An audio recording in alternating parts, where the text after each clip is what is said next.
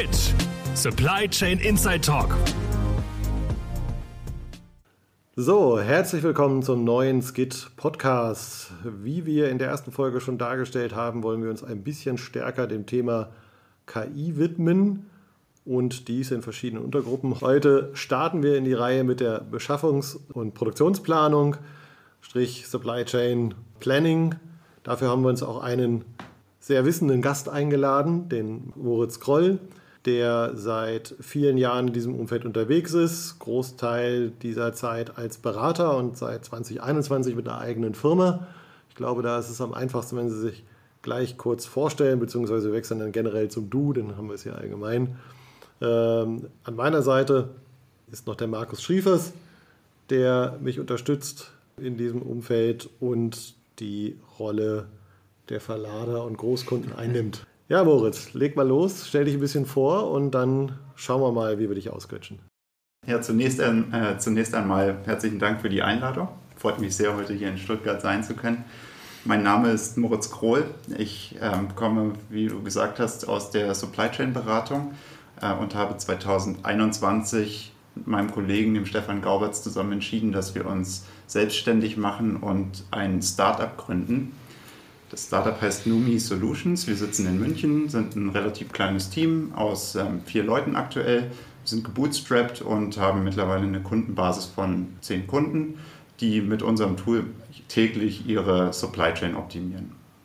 Ich glaube, zu der Thematik, was genau wir optimieren, kommen wir ohnehin in, äh, über die nächsten Minuten. Dementsprechend halte ich es jetzt an der Stelle etwas kürzer. Wunderbar.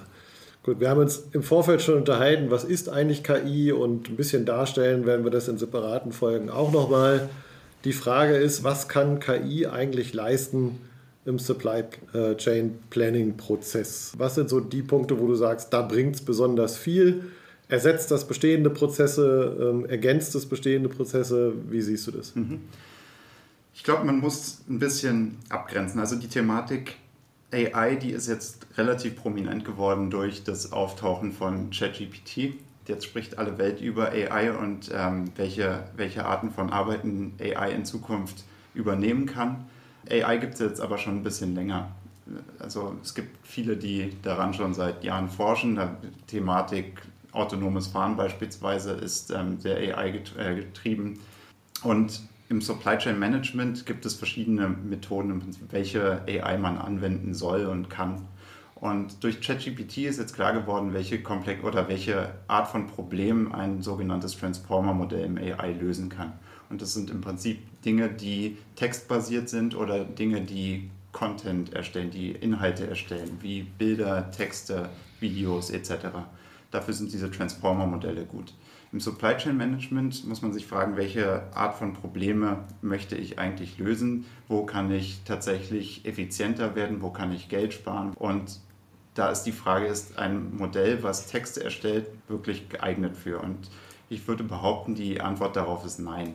Im Supply Chain Management gibt es verschiedene, verschiedenste Abteilungen, die alle ihre unterschiedlichsten Probleme haben. Wenn wir über den Customer Support beispielsweise reden, dem könnten Transformer-Modelle sehr wohl helfen. Könnte im Prinzip der ganze First-Level-Support über eine AI laufen. Und in dem Moment, wo es dann wirklich komplex wird und die AI keine zufriedenstellende Antwort mehr für den Kunden hat, springt dann ein Mensch ein. Und das wird auch in vielen Unternehmen so schon praktiziert. Also jeder, der schon mal mit dem Kundenservice vom Vodafone kämpfen musste, wird an der einen oder anderen Stelle mit einer KI wahrscheinlich gesprochen haben. So zumindest mein Eindruck. Und jetzt gibt es Probleme in der Supply Chain, die sind nicht einfach durch eine Textgenerierung zu lösen. Und dazu gehört im Prinzip, oder die ganze, das ganze Supply Chain Management läuft ja viel über diese Operations Research Methoden, die viele Unternehmen anwenden, beispielsweise um Sicherheitsbestände in ihrem Unternehmen zu berechnen oder ähm, also auch optimale Lagerbestandslevel oder um ähm, Produktionspläne zu entwerfen. All diese Themen, da hilft es mir nicht, dass mir ein äh, Former-Modell einen Text vorgibt, sondern ich brauche im Prinzip eine Lösung, eine AI oder einen guten Algorithmus, der sich diesen Problemen annimmt. Und da gibt es meiner Meinung nach verschiedene Felder, wo man genauer reingucken kann, um eine KI anzuwenden, die die Supply Chain effizienter macht und also auch die Planung davon effizienter macht und die am Ende des Tages auch Kosten spart. Und für mich stellt sich dann immer die Frage, spart die KI genug Zeit und Kosten gegenüber handelsüblicher Research äh, Operations Research Methoden, um den Einsatz davon zu rechtfertigen? Der Punkt ist, und der Volker hat ja zu Beginn schon mal darauf hingewiesen, ich bin ja sozusagen der Vertreter der Verlader oder besser der Industrie, die diese Lösungen sucht. Die sind ja im Grunde genommen an zwei Dingen interessiert. Die wollen in erster Linie mal wissen, dass ihre Produktionsabläufe im Rahmen der Beschaffung sicherer werden und zweitens, dass sie möglichst effizienter, sprich auch noch billiger werden. Da sind die Erwartungen manchmal ausgesprochen hoch und wir haben uns, der Volker und ich insbesondere, immer schon mal darum gestritten, ob wirklich die KI, wenn man sie als Stichwort so in den Raum stellt, heute an der Stelle eine Lösung ist oder ob das nicht doch irgendwie so ein Schlagwort, ein Hype ist, der da verbreitet wird. Und tatsächlich greift man doch eigentlich auf relativ bekannte Werkzeuge zurück, die letztlich vielleicht anders zusammengestellt werden, aber dann doch einiges erbringen. Ich muss gestehen, mir ist ein Projekt eines Logistikdienstleisters bekannt, das ich jetzt, also wirklich, Juristen sind ja doof, ich kenne es also nur als IT-Lei, das mich aber wirklich beeindruckt hat, weil das Tool eben imstande ist, aus ungeheuer vielen Facetten einer Verkehrsplanung Einfluss auf eine, ich will nicht sagen Produktionsplanung, aber zumindest mal auf den Zeitpunkt einer Übergabe, in dem Fall jetzt in die Vertriebslogistik zu bringen. Aber das ging ja in der Beschaffungslogistik genauso. Das heißt also, der, der Verlader wird dazu aufgefordert, nicht dienstags um 3 Uhr, sondern montags morgens um 6 Uhr zu übergeben, damit das Produkt also rechtzeitig mittwochs ankommt. Wie ist das denn? Ist die, hat der Volker recht? Ist das wirklich alles doch mehr oder weniger althergebracht und man kommt nicht recht zusammen? Oder gibt es doch inzwischen Neuerungen, die man mehr in Betracht ziehen muss? Mhm. Was diese ganze Verkehrsroutenplanung als großen Vorteil hat gegenüber aller anderen ähm, AI-Themen ist, dass wahnsinnig viele Daten existieren. Jeder, der mit dem Auto fährt, hat sein, sein Handy in irgendeiner Art und Weise an und die übertragen Daten. Das heißt, ich kann aktuell auf jeder Straße im Meterbereich sehen, steht ein Auto oder stehen die Autos oder fahren sie flüssig. Und ich kann das Ganze auch rückwärts betrachtet mir anschauen. Ist, es, ist der Verkehr am Montag ein anderer als am Mittwoch? Und kann dann im Prinzip versuchen, daraus Muster zu erkennen und eine AI oder eine, eine künstliche Intelligenz mit dieser Art von Informationen füttern und dann daraufhin trainieren, mir eine bessere Route vorzuschlagen so ein Modell in der künstlichen Intelligenz ist immer wahnsinnig abhängig davon, dass die Datengrundlage, die reinkommen, gut ist. Und da wir für, das, ähm, für die ganze Planung von, für die ganze Routenplanung wahnsinnig viele Daten über die letzten Jahre gesammelt haben und das äh, immer weiter tun, ähm, ist das natürlich ein idealer Use Case, um künstliche Intelligenz einzusetzen. Das ist ein gutes Stichwort, um zu den ganzen Supply Chain Tools, die sich ja teilweise Supply Chain Visibility, Supply Chain Management und ähnliches nennen. Wenn man dort so die Webseiten liest, dann die, liegt die Vermutung nahe, dass da auf Basis von KI der Kunde komplett optimiert werden kann. Was aber nicht gesagt werden muss, wer steuert denn die Daten bei? Ähm, wie ist da so die Erfahrung bei euch in Bezug auf, was braucht der Kunde denn selbst an Daten und was gibt es noch für Daten, die er verwenden kann, um so ein Supply Chain äh, Planning auch mit KI zu tun oder reicht es, wenn er es mit Heuristik und Algorithmik tut? Mhm. Mm, ich komme ja ursprünglich aus der Beratung und habe da bei verschiedensten Kunden die Daten auch gesehen, gerade ähm, in früheren Jahren, wo ich noch viel selber Analysen gefahren habe und Excel-Tabellen ausgewertet habe, war Daten immer ein schwieriges Thema. Ähm, Masterdaten sind üblicherweise halbwegs gut gepflegt, allerdings sind Liefer werden Lieferzeiten beispielsweise bei dem Anlegen eines Artikels im ERP-System einmalig hinterlegt und dann, solange nicht ein Einkäufer oder ein, äh, oder ein Bestandsplaner schreit, nicht mehr angefasst. Und ähm, Richtig, ja. das das ist ein Thema, was wir beispielsweise immer wieder gesehen haben und jetzt auch immer versuchen proaktiv zu lösen, indem wir beispielsweise in die, ähm, in die letzten Lieferungen gucken, um dann Lief äh, Lieferzeiten akkurater vorherzusagen. Aber es ist und bleibt so, dass die Stammdaten immer ein großes Thema bei den Unternehmen sind. Und dann muss man gucken, wie kann man sich da einem saubereren Set annähern. Da gibt es dann in verschiedensten Bereichen verschiedene Methoden, die wir anwenden und die auch andere mittlerweile anwenden. Aber ich nochmal zurück zur Frage zu kommen, in welchem Feld kann man AI aktuell für das Geschäft gut nutzen. Das ist alles, wo viele Daten existieren und das ist in den meisten Unternehmen die ganzen, das sind die Kundenaufträge. Für was die notwendig sind, die Kundenaufträge, ist beispielsweise die äh, vorherzusagen, wie viel verkaufe ich in den nächsten Monaten und Jahren für ein Produkt. Also geht los mit der Budgetplanung, dann über die Langfristplanung bis hin zur kurzfristigen Steuerung in der Supply Chain. Und da können AI-Modelle unter Umständen deutlich bessere Ergebnisse liefern, als das traditionelle Forecasting-Methoden beispielsweise tun würden. Weil sie noch mehr Informationen berücksichtigen aus anderen Bereichen, die bisher nicht verknüpft sind in den entsprechenden Unternehmen?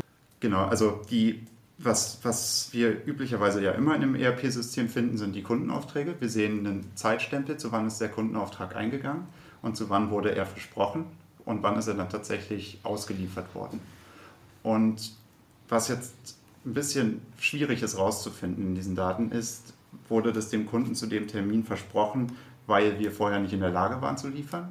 Oder wurde es zu dem Termin versprochen, weil der Kunde gesagt hat, er braucht es zu diesem Zeitpunkt? Das heißt, ähm, wenn wir optimieren, dann verlassen wir uns üblicherweise auf, den, auf das Erstellungsdatum, es sei denn, der Kunde sagt uns, bei uns stimmt dieses Datum, zu wann er das bestellen möchte, immer mit dem überein, was der Kunde tatsächlich haben möchte. Ähm, gerade im E-Commerce-Bereich beispielsweise, da ist es wahnsinnig wichtig, dass ich das Produkt auf Lager habe. Wenn ich auf Amazon gehe und sehe, das Produkt ist in fünf bis sechs Wochen lieferbar, dann bestelle ich woanders. Ähm, und ich glaube, so geht es vielen, die online einkaufen. Dementsprechend ist eine, eine hohe Warenverfügbarkeit für so ein E-Commerce-Unternehmen eigentlich das A und O, um Geschäft zu machen. Und für die ist es dementsprechend auch wichtig zu schauen, dass die Forecasts, also die Prognosen, äh, Absatzprognosen für die Produkte stimmen.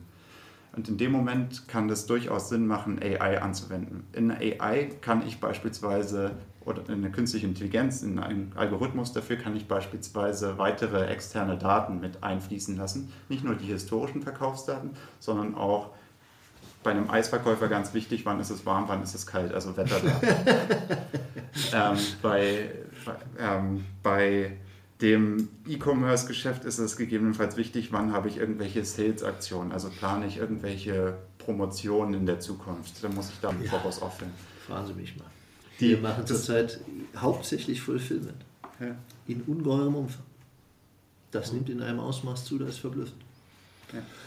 Und äh, die Leute sind sich immer nicht bewusst, dass das auch Seiten der Logistik schwierig ist. Wenn ich auf einmal hingehe und sage, ich vergrößere meine Menge jetzt um 50 Prozent und teilweise gehen sie hin und sagen 150 Prozent, dann ist das so ohne weiteres weder am Lager noch auf der Straße umzusetzen. Ja. Aber das, das, das, mir schon. Das, ist, das kommt dann noch dazu. Also wenn ich die, die Frage ist immer, für welchen Use Case versuche ich mein KI-Modell zu optimieren. Wenn ich jetzt einen Forecast für meine Produkte habe, der morgen sehr akkurat ist, hilft mir das überhaupt noch in meiner Logistik? Ja. Also wenn ich weiß, es hat übermorgen 30 Grad und ich verkaufe sehr viel Eis, reicht mir diese Information heute mhm. ähm, oder hätte ich das nicht eigentlich schon vor zwei Wochen wissen müssen? Und also ich muss im Prinzip mhm. gucken, ab, zu welchem, bis zu welchem Zeitpunkt optimiere ich. Wir haben beispielsweise einen Kunden, der verkauft ähm, so Ladelösungen für Elektroautos und der für den ist, hat beispielsweise die KfW-Förderung, die es vor einem Jahr, vor anderthalb Jahren mal gab, wo Wallboxen zu 900 Euro ähm, mhm. finanziert wurden oder im Prinzip ähm, subventioniert wurden. Ähm, diese Variable hat einen großen Einfluss gemacht. Und was wir dann gemacht haben, ist, wir haben ähm, diese Variable mit in unser Modell gegeben. Dann wusste das Modell, die Verkäufe sind hochgegangen und, das hat einen, und diese KfW-Förderung hatte einen Effekt darauf jetzt läuft diese Förderung aus, dann sagen wir jetzt ab einem bestimmten Datum erwarten wir das nicht mehr, ergo gehen die Verkäufe nach unten. So spare ich mir gegebenenfalls schon mal proaktiv Lagerbestände, die ich dann nicht mehr abverkaufen kann. Also für diese Art von Use Cases macht es meiner Meinung nach Sinn, eine künstliche Intelligenz einzusetzen. Für alles, was kurzfristig ist, muss man halt immer in der Supply Chain Planung überlegen, hat das, dass ich dann für übermorgen 20% akkurater bin als äh, äh, mit einem klassischen Modell, hat es überhaupt noch einen Effekt auf meine Supply Chain? Lohnt sich das Investment, das zu wissen, gegenüber dem Status quo? Ich habe mal noch eine Frage zu den Daten. Mhm. Und der Hintergrund dafür ist, dass ich ja teilweise auch ziemlich große Unternehmen habe, die tatsächlich hingehen. Also das sind dann sozusagen die Kunden, ja, die die Aufträge geben. Und die geben zum Teil inzwischen ihre Produktionsplanung raus, damit ihre Lieferanten imstande sind, darauf einzurichten, warten aber, erwarten dann aber auch, dass die Lieferanten das wiederum weitergeben an ihre Subunternehmer, sodass es also wirklich dann da eine relativ geschlossene Kette gibt, die sich an einer Produktionsplanung des Endkunden orientiert. Der Punkt, der da auftaucht, ist, das ist nicht immer ganz einfach an die Daten zu kommen. Weil also tatsächlich die auf der unteren Stufe eigentlich gar nicht bereit sind, sich an diesen Stellen zu beteiligen. Die wittern also irgendwo, dass man sie dann da sozusagen für ersetzbar macht. Ähm, und so weiter. Erfahrungen damit und wenn ja, was macht man damit? Mhm. Ja, ich glaube, das geht sogar noch weiter, dass ähm, dieses Anbinden von Lieferanten an sich selbst, das funktioniert vielleicht, wenn man relativ wenige hat, aber sobald die Lieferantenbasis größer wird, ähm, kommt man immer in die Thematik, dass das jemand 17.000. Genau. Und dann geht's los. dann geht's los, dass man dann irgendwelche Tools etabliert und für den ganz unten in der Kette bin ich vielleicht gar nicht relevant als Endkunde. Und dann dem zu erklären, bitte benutze mein Tool, damit du mir meine, ähm, meine Produktionsaufträge im Prinzip bestätigst durch die Kette durch, ist, glaube ich, kompliziert. Das glaube ich auch. Ja. Was macht man dann? Denn dann werden ja solche Systeme ein bisschen in Frage gestellt. Mhm. Ja. ja, wohl da muss man eigentlich sagen, dass das natürlich auch die großen Netzwerke erkannt haben und heute quasi jeder sein eigenes Startup hat, was er zur Konsolidierung seiner Daten, die entstehen sowohl bei Groß- als auch bei kleinen Subunternehmern, in einen Datenpot zu kriegen, der dann natürlich wiederum an den äh, entsprechenden Auftraggeber geht. Die sind aber alle noch am Anfang. Also das wird jetzt noch ein, zwei, drei Jahre dauern, bis da, ich sag mal, ein vernünftiger Datentopf generiert ist. Auf der anderen Seite gibt es Unternehmen, die schon heute relativ umfangreich Anbindungen an die verschiedensten, äh, eine Transporion als Beispiel sozusagen haben, aber auch noch weitere, ähm, die dann sogar noch äh, Transporion und andere merchen, um zu gucken, also von den Daten her, um zu gucken, wie kriege ich es dann am Ende durch. Auch eine Timocom hat wahnsinnig viele Daten. Wenn ich das irgendwo alles in einen Datenpot kriege, wo es mittlerweile erst An, äh, Anbieter gibt, dann ist es gut. Wenn ich allerdings von den ganz kleinen rede, also die, die irgendwie zwei, drei, vier, fünf Fahrzeuge haben, dann wird es natürlich nach wie vor schwierig, weil die IT-Ausstattung dieser Unternehmen meistens nicht das Optimale sind. Dann ist es das eigene Handy, wo ich irgendeine App drauf brauche und dann sind es fünf Apps oder sechs Apps, die erstmal umgegangen wird. Das ist etwas, was ich noch ein bisschen einspielen muss.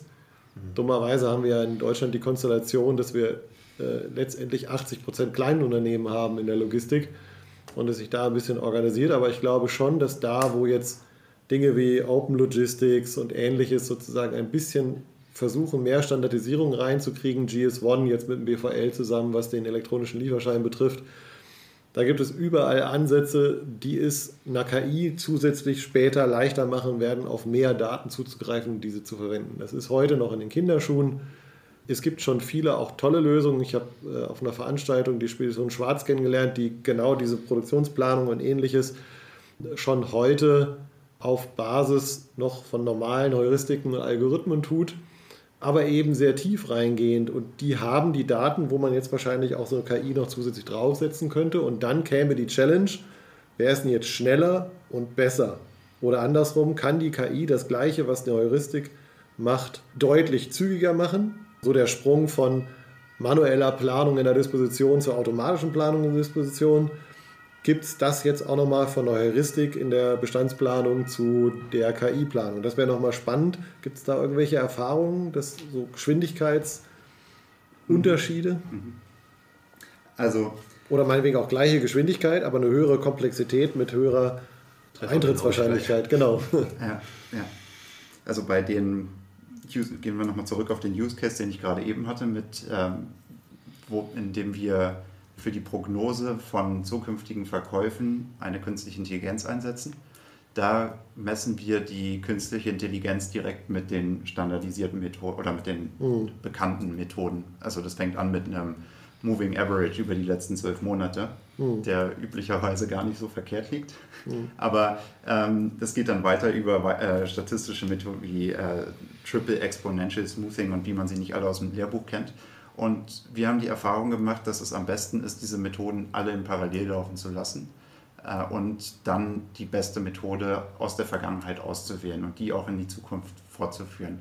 Und das kann dann mal äh, ein Algorithmus für künstliche Intelligenz sein oder auch altbewährte Methoden.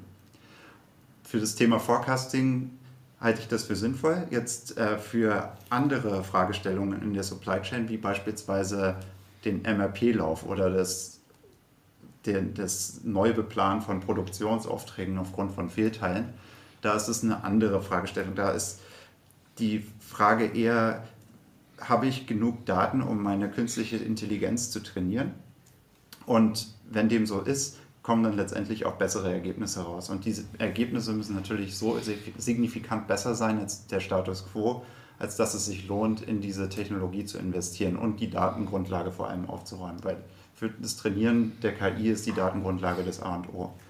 Und sobald das der Fall ist und man ein trainiertes Modell hat, ist es sehr effizient. Also dann gebe ich in dieses neue Modell im Prinzip die neuen ähm, Umgeb Umgebungsvariablen ein, äh, das sind sogenannte Sensoren, ähm, und die kommen dann, und dann kommt meine KI sehr zügig zu einem Ergebnis.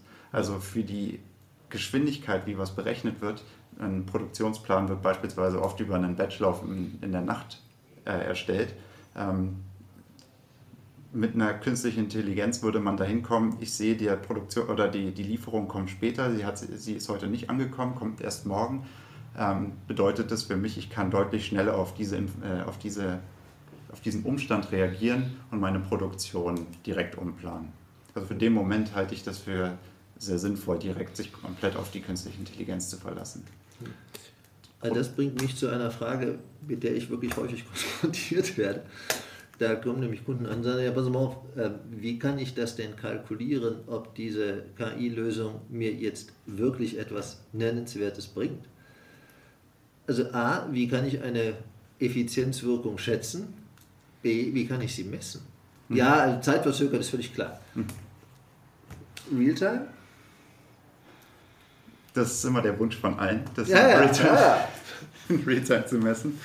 Ähm, also ich akzeptiere auch die Antwort, dass es nicht geht, so ist es nicht. Ja, ich glaube, es wird gehen. Es ist nur, es kommt auch da wieder auf den, äh, auf den Use Case an. Wir hatten beispielsweise mal für einen Ersatzteil-Use Case ausprobiert. Oder vielleicht kurz zum Ersatzteilgeschäft, wenn, ein, wenn wir einen Händler haben, mit der, der Ersatzteile handelt und ähm, der hat sein eigenes Lager, dann ist für den ein Produkt, was sich schnell be äh, bewegt, hat fünf, sechs Umdrehungen im Jahr. Ähm, ein Teil, was sich langsam bewegt, bewegt sich einmal, wenn nicht sogar gar nicht im Jahr.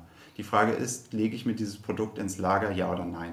Und was ich mit einer künstlichen Intelligenz da beispielsweise erreichen könnte, wäre zu sagen, jetzt gucken, gucken wir uns mal die ganzen Vergangenheitsdaten an, trainieren jetzt bis von, äh, mit meinen Daten bis letztes Jahr und jetzt tun wir so, als ob, wir das, als ob es das letzte Jahr noch gar nicht gab und gucken uns dann an, was hätte die künstliche Intelligenz gesagt gegenüber dem, was jetzt tatsächlich am Ende des Jahres im Lager lag.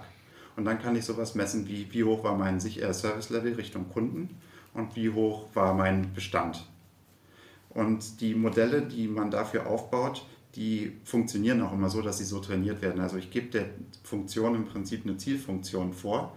Die Zielfunktion heißt dann, optimiere Bestände, erhöhe oder ähm, reduziere Bestände, optimiere das Service Level zum Kunden. Und dann lasse ich dieses Modell über die letzten vier Jahre, also von minus vier bis minus ein Jahr durchlaufen, dass er drei Jahre Historie hat beispielsweise. Und der trainiert dann und guckt, wenn ich das ausprobiere, dann ähm, passiert dies, das ausprobiere, dann passiert jenes.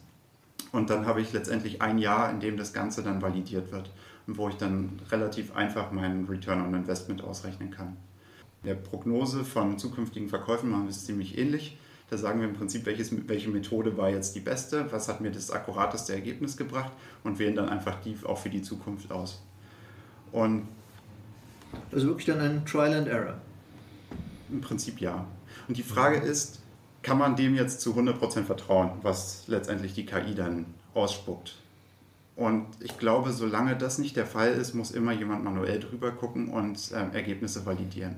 Wir lösen es üblicherweise so, dass wir sagen, wenn das Modell zu ähm, 80% akkurat war oder wenn es für ein Produkt 80% der Bestellungen exakt getroffen hat, dann ist es für uns ein sogenanntes Produkt oder wir nennen es No-Touch-Teil, also ein Produkt, was kein Planer mehr angucken muss. Da ist die Statistik oder da sind die Methoden, die wir ausgewählt haben, gut genug, um die Supply Chain autonom laufen zu lassen. Wenn es eine ziemlich ungenaue Vorhersage ist auf diesem Artikel, dann wiederum würden wir dem Planer sagen, Achtung, wir glauben, dass unsere Statistik nicht ausreichend ist, unsere, unsere Algorithmen nicht ausreichend ist, um dein Geschäft vernünftig vorherzusagen. Also hier brauchen wir noch Input von jemand extern, der ähm, das prüft. Und die Quote kleiner zu kriegen, ist, glaube ich, ist meiner Meinung nach die größte Herausforderung in der Anwendung von künstlicher Intelligenz. Und bis diese Quote nicht bei Null ist, werden wir nie dazu kommen, dass wir im Prinzip zu 100% eine künstliche Intelligenz eine Supply Chain laufen lassen können. Ja, also ich glaube jetzt, also 100 Prozent erreichen, das erreicht ja auch der Mensch nicht sozusagen. Die Frage ist, äh, die Frage ist, wird man es dann am Ende wirklich benötigen? Also ich sag mal, wenn, wenn man jetzt von Naturenoptimierung und sonstiges redet, aus dem Bereich hier ein bisschen stärker komme, da ist man schon durchaus froh, wenn man die 90 Prozent erreicht ja. ähm, in der Vollautomatisierung weil es einfach so viel komplexe Dinge gibt, wo noch einer drauf gucken muss. Und wenn sowas in anderen Bereichen genauso erreicht wird, dann hat man trotzdem die Vorteile der Geschwindigkeit, der Reduzierung der Abhängigkeit von Personal und ähnliches, mhm. Ähm, um es zu erreichen. Also insofern wäre ich persönlich schon glücklich, wenn man an die 90 kommt in der Richtung. Mhm. Ich würde nochmal so ein bisschen äh, zum Schluss hin auf das Thema Pricing kommen. Natürlich kann man nicht, kann man schwierig sagen, was kostet so ein System, weil die Systeme natürlich sehr unterschiedlich sind. Die Frage ist aber, muss denn ein KI-System teurer sein als die herkömmlichen Methoden im Sinne von Heuristik und Algorithmus? Da würde ich jetzt mal persönlich sagen, naja, KI ist nichts anderes wie ein Algorithmus oder mehrere Algorithmen, die zusammenarbeiten, also in dem Sinne nicht. Und da stellt sich dann schon die Frage, reden wir bald nicht mehr über einen, ein Pricing, was auf ein Stück, auf eine Lizenz, auf sonst was geht, sondern von einem Nutzen, was dann für eine KI besser dargestellt wird. Also welches, welchen Nutzen bringt mir das die Lösung und dann kostet so ein System halt, was ich früher für 1000 Euro gekauft habe, vielleicht 10.000 Euro oder andersrum.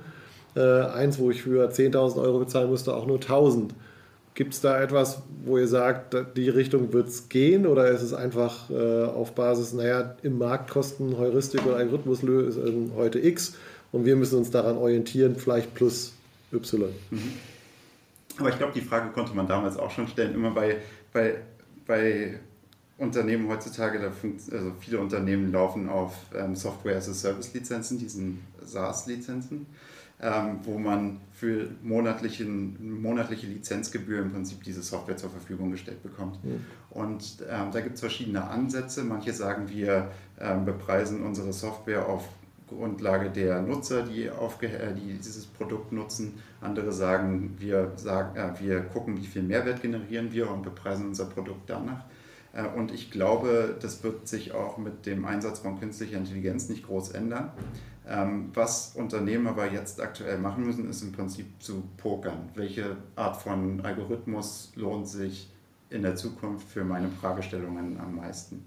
Ähm, wenn wir sagen, wir fokussieren uns auf einen Use Case, dann müssen wir Ressourcen daran investieren, den zu entwickeln, in der Hoffnung, dass der hinterher ein vielfach besseres Ergebnis ausspuckt als das, was nicht ohnehin schon durch aktuelle existierende Algorithmik vorliegt. Mhm.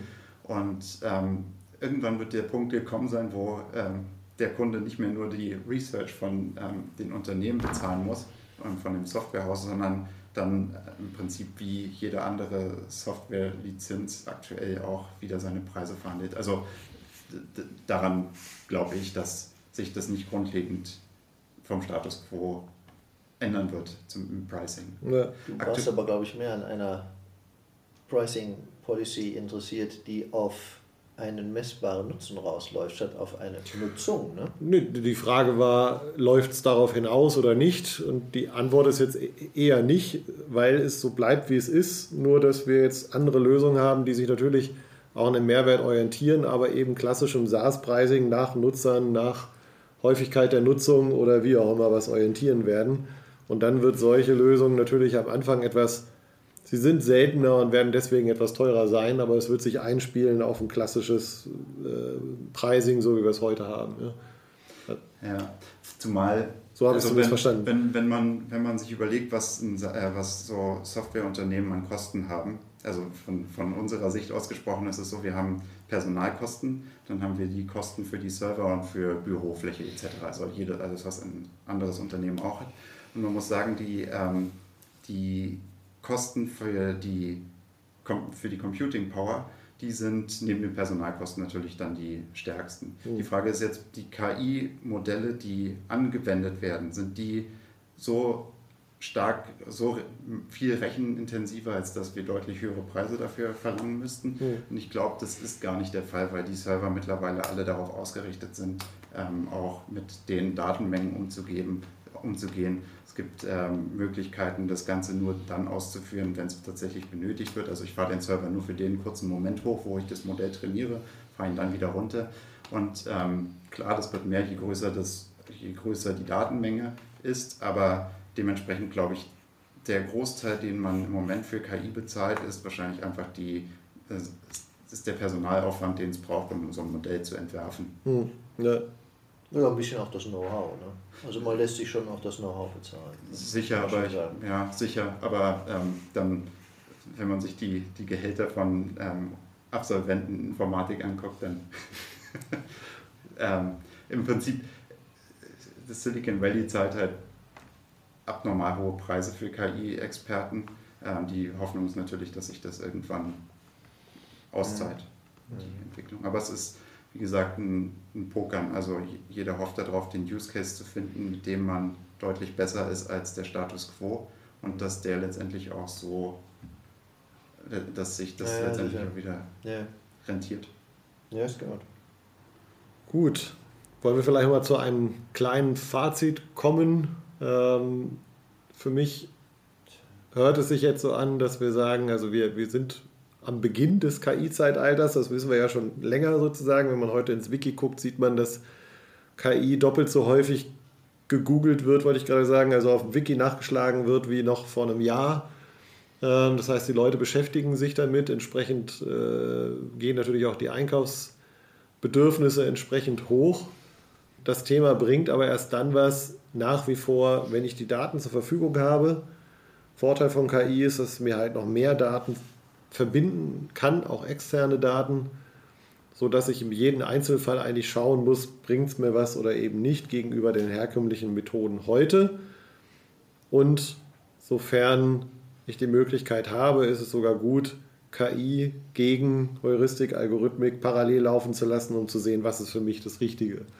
Ja, Nee, ich sehe es genauso. Ähm, letztendlich muss sich ja die Investition in KI rechtfertigen und gegen was misst man es? Gegen das, was existiert. Genau. Und ähm, warum dann nicht die beiden Methoden vergleichen und, und schauen und, ja. und gegeneinander messen lassen. Wobei da auch wichtig, nicht nur das Ergebnis ist wichtig, sondern auch die Geschwindigkeit oder andersrum, wenn die Geschwindigkeit nicht höher ist, ist das Ergebnis umso wichtiger. Also insofern äh, muss man das dann auch separat nochmal bewerten, was ist denn jetzt genau mein Faktor. Ja? Ist es mir wichtig, dass ich, wir leben in Deutschland, Personalkosten sind nun mal hoch. Wenn ich relevant Zeit einsparen kann, ist das sicherlich relevanter, als wenn ich in Indien äh, irgendwo Personalkosten im Sinne von äh, kürzerer Rechenzeit äh, beplanen muss. Ja.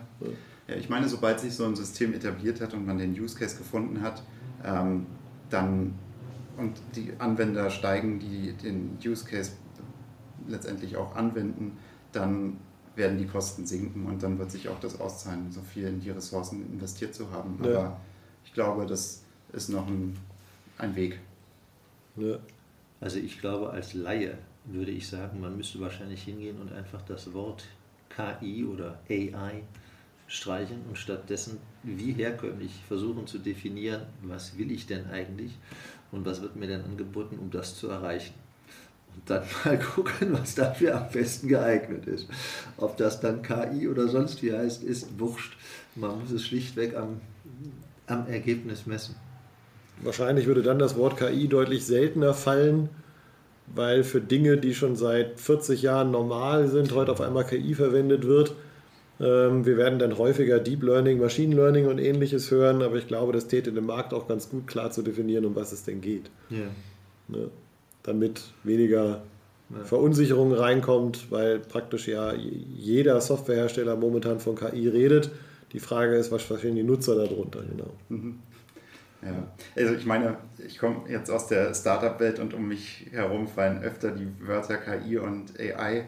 Ähm, die Frage ist immer, warum machen sie das? Weil Investoren aktuell stark nach AI-Use-Cases suchen, die Ja. ungefähr sind. Und dementsprechend ist das einfach ein Buzzword, was, wie du sagst, das wird zigmal nachgeschlagen. ja. Ähm, das Ja. zieht im Moment. ja, das ist doch ein ausgezeichnetes Schlusswort. Genau. Also, meine Damen und Herren, wir hoffen Ihnen zumindest mal ein paar Perspektiven aufgezeigt zu haben, was die Verwendung von KI in der Beschaffung bedeuten kann.